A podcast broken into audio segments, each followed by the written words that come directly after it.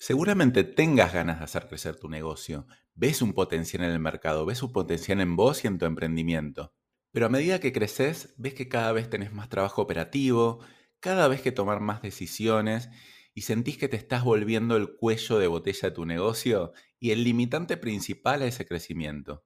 Por lo tanto, para poder seguir creciendo de manera sostenible y predecible, tenés que salirte del centro de la operación tenés que organizar, que ordenar y que sistematizar tu negocio.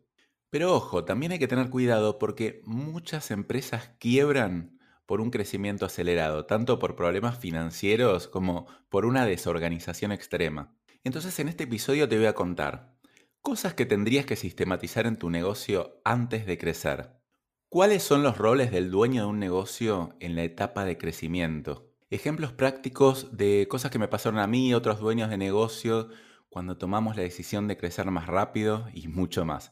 Bueno, y si todavía no lo hiciste, te invito a suscribirte a mi podcast en Apple Podcast, Spotify, donde sea que estés escuchando, porque todas las semanas voy a lanzar un nuevo episodio de cómo sistematizar tu negocio.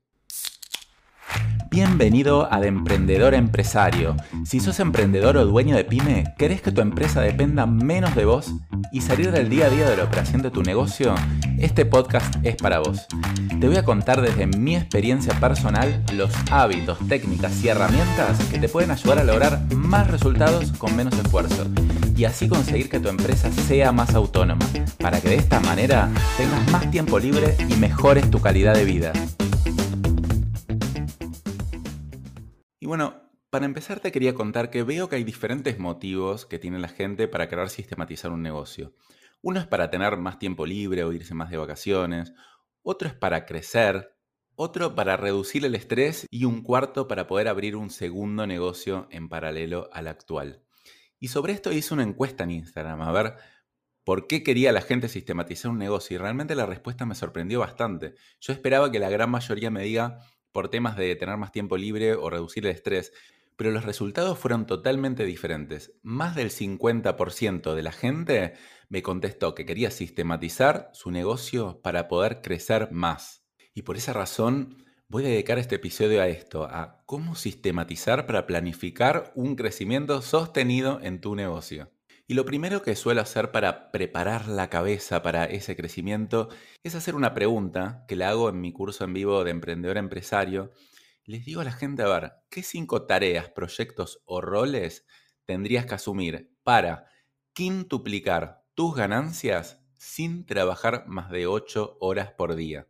¿Cómo, Dani? ¿Quintuplicar mis ganancias trabajando incluso menos de lo que estoy trabajando ahora? Estás loco. Bueno, es lo que creo que piensa la gente cuando yo le hago este ejercicio, pero por supuesto que no me lo dice.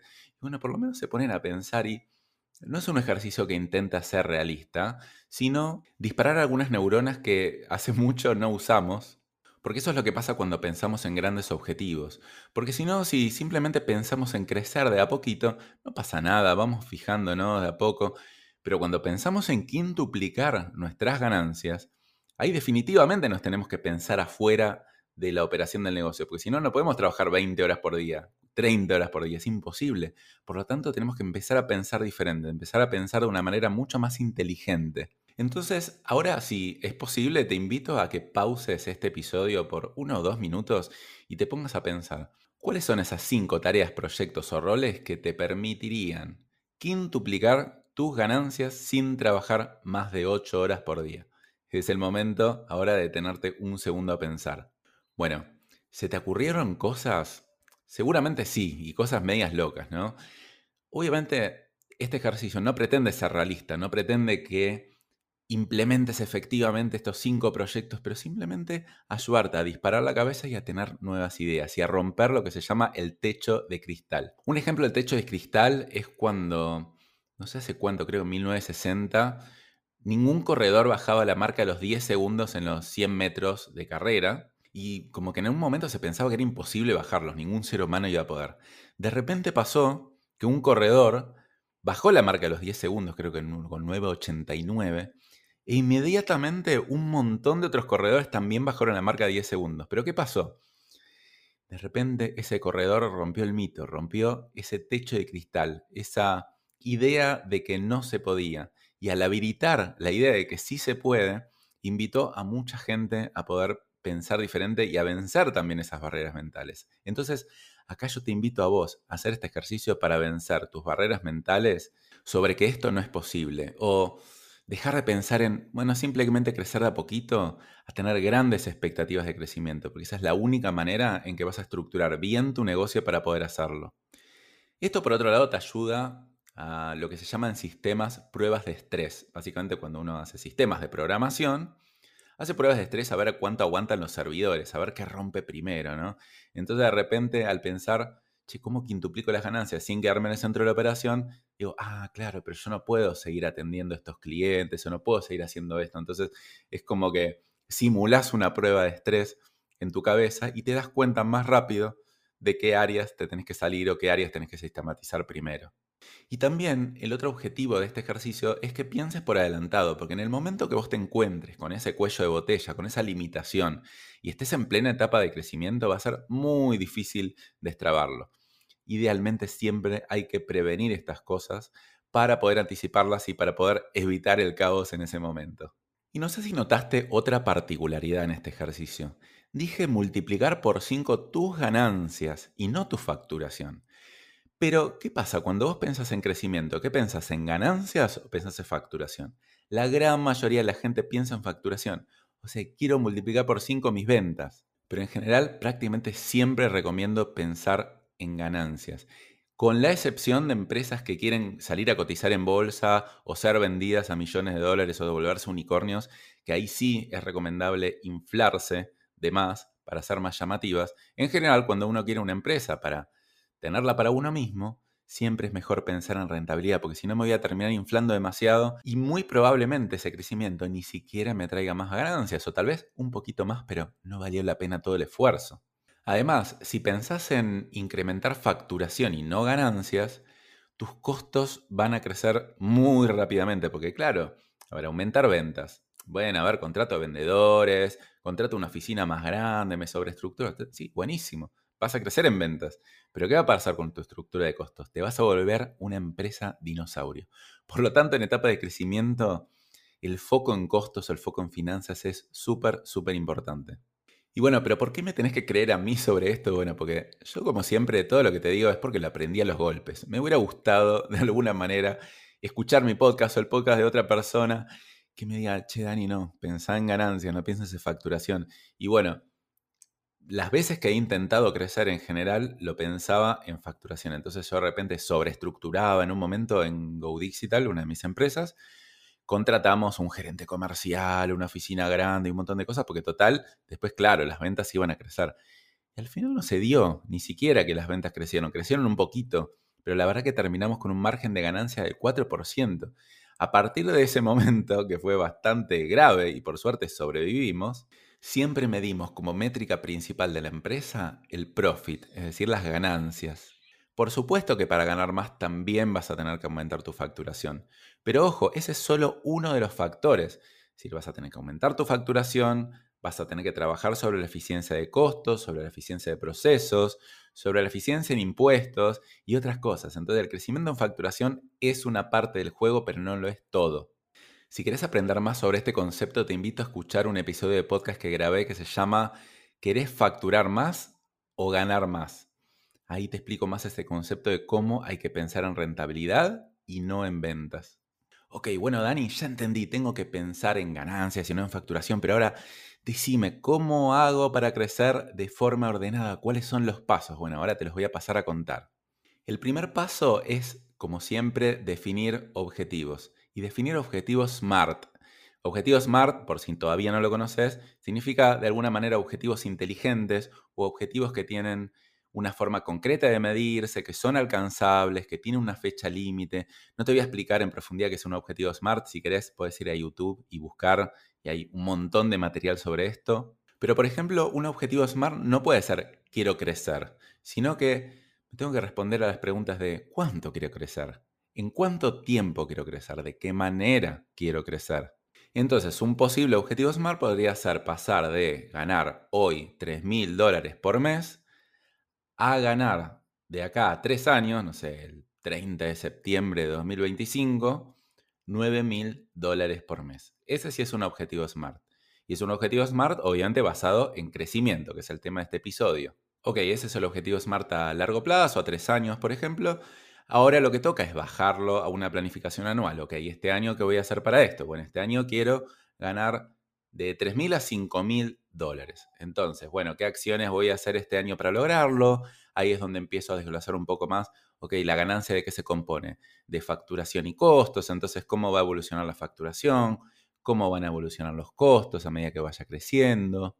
Y una cosa muy importante que la ganancia tiene que ser planificada en dólares o en moneda estable, porque bueno, especialmente en Argentina o bueno, otros países que pueden tener una tasa de inflación alta. O sea, yo no puedo decir pasar de ganar 100 mil pesos a 150 mil pesos el año que viene porque me consumió la inflación. Entonces, o dolarizo, que entiendo que es difícil de pensar cómo dolarizar una economía que es tan volátil en el dólar, o si no, simplemente el crecimiento lo ajusto por inflación. Es decir, si planifico a tres años en pesos o en la moneda local de tu país, ajusto esa ganancia por la inflación anual esperada y que no sea que lo que gano de más sea que también me aumentaron todos los precios y al final estoy ganando lo mismo. Y a la vez mucha gente se siente como abrumada por esto. Yo qué sé lo que va a pasar en tres años, no sé cómo hacer una planificación. No te preocupes, o sea, acá estás haciendo un ejercicio, estás tratando de planificar. Miren que yo trato de planificar todo el tiempo y lo hago y tengo experiencia y todo y no siempre lo acierto. De hecho, muy pocas veces lo acierto, pero bueno, los planes están para romperse, pero eso no quiere decir que no hay que hacerlos. ¿Por qué? Porque armar un plan implica que vos vas a tener pensado como un montón de cosas que no hubieras pensado de otra manera. A ver, che, ¿cómo evolucionar esto? ¿Qué empleados necesito? ¿Qué capacitaciones necesito hacer? Entonces te va a disparar un montón la cabeza. Después, en el medio, si pasa otra cosa, ok, ajustarás ese plan. Pero siempre lo tenés que hacer. No importa que sea perfecto. Y por otro lado, muchos dueños de negocio dicen, y bueno, más o menos me va bien, ¿viste? Y eso es porque no tienen objetivos, porque, a ver, si vos sentís que te va bien y no sabes, eh, depende de qué te va bien, ¿En base a qué? ¿En base a qué comparación? Entonces, cuando vos te pones objetivos, y son objetivos ambiciosos de crecimiento, ya no vas a decir más me va bien, así genérico, sino que vas a decir, che, ¿en cuánto estoy respecto al objetivo? Che, estoy muy lejos respecto al objetivo. Entonces, como que la única manera de realmente poder accionar es con el dolor. Es como que te duela más no cambiar que cambiar. Porque por supuesto, los procesos de crecimiento implican bastantes cambios. Entonces, si vos de repente decís, bueno, quiero ganar 9 mil dólares, como en el ejemplo anterior, y hoy te ganan 3 mil, bueno, hoy me va bien. Sí, me va bien, pero definí que quiero ganar 9 mil. En tres meses, ¿cuánto estoy ganando? Y todavía estoy ganando 3 mil. Che, no, no sé si me está yendo tan bien. Entonces, definir objetivos te habilita la cabeza, te focaliza para dónde tenés que ir y te hace salir esa nebulosa de no saber si te está yendo más o menos bien o no tanto, o como que todo sea subjetivo y según el día. Bueno, y el segundo paso para empezar un proceso de crecimiento fuerte en tu empresa es liberar tiempo en tu agenda, en la agenda del dueño. Porque ¿qué pasa? El crecimiento lleva tiempo, vas a tener que dedicarte a las ventas, a la contratación, a resolver problemas, no vas a poder estar ahí metido en la operación. Entonces, lo que tenés que tratar de garantizarte es que cuando empieces ese proceso de crecimiento acelerado, no estés trabajando en la operación 10 horas por día. De hecho, lo que te recomiendo es tratar de no estar más de 4 a 6 horas por día en la operación de tu negocio en un proceso de crecimiento, cosa que le puedas dedicar entre 3 y 4 horas por día a justamente este crecimiento y a todas las cosas que van pasando y todas las cosas que vas teniendo que destrabar en el camino. ¿Qué pasa? Si empezás este proceso de crecimiento rápido, trabajando 10, 12 horas por día en la operación, bueno, ojalá tengas suerte, pero la verdad que es muy poco probable que termines logrando el crecimiento que estabas buscando. Bueno, ¿y cómo hacer para liberar tiempo en tu agenda? Bueno, ya tengo más de 60 episodios que hablo sobre esto, sobre cómo sistematizar, sobre cómo desarrollar hábitos. Entonces te invito a que vayas a escuchar todos los episodios, no te voy a describir acá mucho más, pero lo que sí quiero que tengas claro es que antes de empezar un proceso de crecimiento sostenido y predecible, tenés que liberar tiempo en tu agenda. Primero definir objetivos. Después, liberar tiempo en tu agenda para tener 3, 4 horas libres para dedicarla a ese crecimiento. Y tomate tu tiempo para esto, pero tampoco tanto tiempo. Ni es recomendable empezarlo ya mismo, o sea, estás trabajando un montón de horas y empezarlo ya porque no te va a salir bien, pero tampoco le puedes dedicar eternamente a ordenar tu empresa. O sea, no pueden pasar dos años que te dediques a ordenar tu empresa y no empezar a crecer. Entonces, entre esos límites tenés que encontrar un balance. Yo te diría que tal vez le dediques dos a cuatro meses en encontrar un orden, en liberar tiempo de tu agenda. Obviamente depende de la instancia que esté tu empresa hoy, pero más o menos ese es un periodo razonable. El tercer paso antes de empezar a crecer de manera sostenida es acomodar tus finanzas. El crecimiento cuesta mucho dinero, seguramente vas a tener que contratar empleados, comprar maquinarias, pagar cosas por adelantado. Pero, como Dani, ¿no me habías dicho que justamente tengo que planificar crecimiento en ganancias? Te estarás preguntando. Digo, sí, pero separaría dos cosas. Una es lo que son costos fijos y otra lo que es inversión. Obviamente en etapa de crecimiento vas a tener que invertir. Pero ¿qué es lo que invertís? Son las ganancias generadas. Es decir, vos tratás de mantener tus costos fijos lo más bajo posibles sacás ganancia, teóricamente, después esa ganancia la dedicás a reinversión y eso va a hacer que te genere la rueda de crecimiento. Entonces, es lógico que en un periodo de crecimiento rápido tengas bajas ganancias, pero tenés que siempre mantener los costos fijos lo más bajos posibles para cuando termines ese periodo de crecimiento o cuando se achate un poco la curva, ya ahí empiezas a tener muy buen nivel de ganancias. El crecimiento rápido es el segundo motivo principal de mortalidad de las empresas. Se generan tanto desfasajes financieros que al final terminan quebrando. Entonces, antes de empezar un proceso de crecimiento, ponete a afinar el lápiz, ponete a ordenar tus números, a ordenar tus finanzas, a hacerlas bien eficientes y tenerlas controladas y monitoreadas mediante indicadores para que puedas ir tomando decisiones y no generes un desfasaje financiero demasiado grande que después no lo puedas revertir. El próximo paso para planificar tu crecimiento es predecir los cuellos de botella por etapa. Obviamente te van a ir surgiendo en el medio cosas nuevas, pero a ver, en la próxima etapa, cuando crezca un 30%, ¿cuál va a ser mi cuello de botella? ¿Va a ser ventas? ¿Va a ser producción? ¿Qué es lo que tengo que planificar, destrabar por anticipado? Entonces yo le obligo a mi cabeza a tener que, por lo menos, pensar en estos temas, anticiparlos y ver lo que tengo que hacer en cada etapa tenerlo pensado antemano y no cuando esté en la vorágine del crecimiento. El próximo paso es entender tu rol como dueño en este proceso de crecimiento. Obviamente esto cambia empresa por empresa, pero yo te diría que hay tres roles que en general debería cumplir un dueño en una etapa de crecimiento, que es en ventas, en finanzas y en cultura. Te voy a resumir cada uno. Ventas es, bueno, obviamente el crecimiento involucra un crecimiento en facturación, obviamente. Entonces, no es lo mismo vender así por referidos y bueno, tener unas ventas impredecibles. No, ahora tenés que hacer una estrategia de ventas predecible. Te van a empezar a pasar cosas, va a haber limitantes a ese crecimiento en facturación y vos lo vas a tener que resolver rápido, vas a tener que destrabar problemas para seguir manteniendo esa facturación en crecimiento. Entonces, uno de los roles del dueño en etapa de crecimiento es ventas.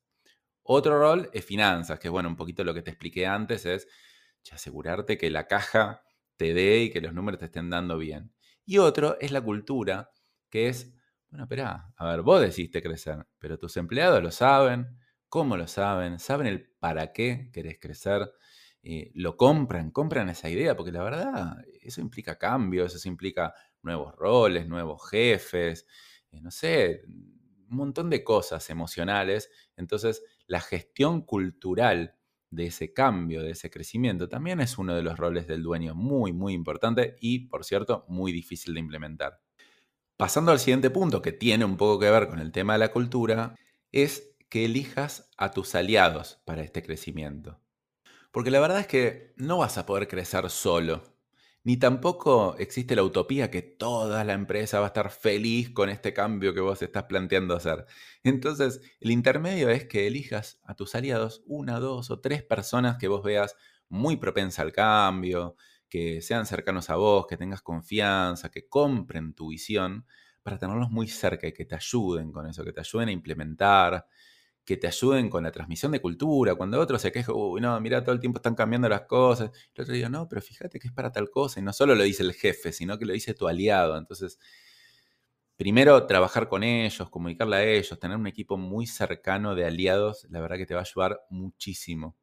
Y bueno, luego viene el tema de la comunicación al equipo, porque claramente no puedes empezar simplemente a hacer, sino que tenés que explicar tus planes, comunicarte constantemente, yo te recomiendo al principio hacer como una reunión inicial, un kickoff de este nuevo lanzamiento, este nuevo proyecto, pero con un evento especial fuera de la empresa, en un salón especial, con tragos, con cosas lindas, todo para que se lo tomen en serio, para que digan, che, esto es en serio, no es. El jefe vino un día y dijo, che, muchachos, un segundito, a ver acá, vamos a empezar a crecer. No, no, no, no, no. Hizo toda una cosa especial, esto se viene en serio.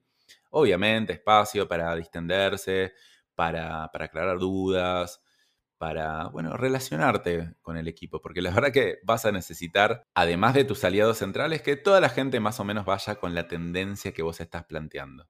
Y el último paso es implementar, analizar, replantear y volver a implementar. Como te dije, ningún plan va a ser perfecto, van a salir cosas diferentes a las planteadas, por lo tanto es, ok, ponete a implementar fuerte, fuerte, fuerte, pero cada tres meses, por ejemplo, para la pelota, detenete un segundo a pensar, a ver, ¿qué salió bien, qué no, qué tengo que mejorar? ¿Cómo tengo que reencaminar este proceso de crecimiento? Y bueno, no, implementar, implementar, implementar, implementar parar la pelota de nuevo. Bueno, esto es súper importante porque no puedes estar pensando eternamente cómo hacer tu crecimiento y tampoco podés implementar como si tu plan hubiera sido perfecto de entrada. Así que este proceso iterativo, que de alguna manera tiene que ver con un proceso llamado Lean Startup, que es de probar y mejorar continuamente, es la mejor manera que yo veo de plantear un crecimiento fuerte para tu empresa. Bueno, y estos son los pasos que yo veo indispensables para plantear un crecimiento sano de tu negocio. Ahora te voy a pasar a contar algunas recomendaciones puntuales que tengo para hacerte respecto a esta etapa de crecimiento. El primero es crecer tratando de mantener lo más chica posible la estructura fija. Es decir, es lógico que vas a tener que crecer en estructura, pero cuanto más puedas crecer en estructura variable, mejor. ¿Por qué? no estás seguro si vas a lograr el crecimiento en facturación que querés. Por lo tanto, si vos creces mucho en costos fijos, pero no te crece tu facturación, vas a estar en problemas. Entonces, mientras crezcas en costos variables, cosa que los puedas eliminar relativamente fácil en caso de que tal vez tu plan no se cumplió, no hay ningún problema. Pero ojo con los costos fijos. Otra cosa es que dejes de atender directamente a tus clientes. Posiblemente como dueña de negocio tengas relación con tus clientes y veas que si no los atendés vos, no, nadie los va a atender bien. Puede ser que tengas contacto con algunos y con otros no, pero bueno, yo creo que es momento de desprenderte un poco de esto, por lo menos de la gran mayoría de los clientes, puede ser que te quedes directamente con algunos, pero que empieces a hacer un proceso de transición, que lo delegues, que acompañes en esa delegación, que le vayas avisando a los clientes que de a poquito te va a ir atendiendo otra persona, que obviamente te pueden consultar a vos, pero bueno, ya sos el contacto secundario, porque es muy difícil gestionar procesos de crecimiento cuando hay clientes llamándote para quejarte de que no les llegó un pedido y que vos vas a dejar todo y lo vas a ir a atender porque justamente por eso te fue bien en tu negocio. Pero bueno, para eso tenés que armar procesos eficientes de gestión de clientes y también entender que alguno que otro se puede perder y es un pequeño sacrificio, obviamente hay que tratar de evitarlo, pero es un pequeño sacrificio posible para poder seguir escalando tu negocio. Y el último consejo es implementar o potenciar el trabajo por objetivos. Es decir, no vas a poder estar en cada detalle mirando a ver qué hizo fulanito ni nada. Entonces, empezar a trabajar por objetivos, por números, con tablero de control, con indicadores de gestión. No te digo que lo hagas perfecto, pero por lo menos empezar a ver las cosas más importantes mediante indicadores es muy necesario para que puedas estar tranquilo en tu proceso de crecimiento y de repente no se desfase algo tanto que sea muy difícil de arreglar después. ¡Wow! ¿Cuántas cosas, no? Bueno, ¿quién dijo que crecer es fácil? Pero la verdad es tan lindo porque en general el crecimiento empresarial también lleva a un crecimiento muy fuerte como persona. Vas a tener que crecer como persona para que tu empresa crezca porque el límite de un negocio siempre está establecido por el dueño. Entonces, usar a tu negocio para crecer como persona y para vencer tus propios límites, la verdad que para mí es una hermosa, hermosa apuesta. El crecimiento duele, pero también es lindo, también es necesario. Y acordate que vos elegís el ritmo de crecimiento que querés tener. No tenés que crecer a lo loco necesariamente. Sí, hay empresas que eligen crecer a ritmo del 100% anual. Está perfecto si eso es lo que te gusta pero también podés plantear ritmos de crecimiento sostenibles del 20, del 30%, vos elegís tu ritmo, es tu negocio. Antes yo elegía ritmos de crecimiento totalmente exponenciales, hoy elijo crecimientos mucho más medidos, controlados y con un buen balance de vida, sin embargo nunca elijo dejar de crecer. Así que bueno, te deseo muchos éxitos en este proceso de crecimiento y espero que te hayan servido estos consejos. Y acordate, como siempre, si todavía no lo hiciste, suscríbete a mi podcast para que te sigan llegando las notificaciones de los nuevos episodios. Y también te invito a que me sigas en Instagram en Dani Pressman. Nos vemos en la próxima. Hasta luego.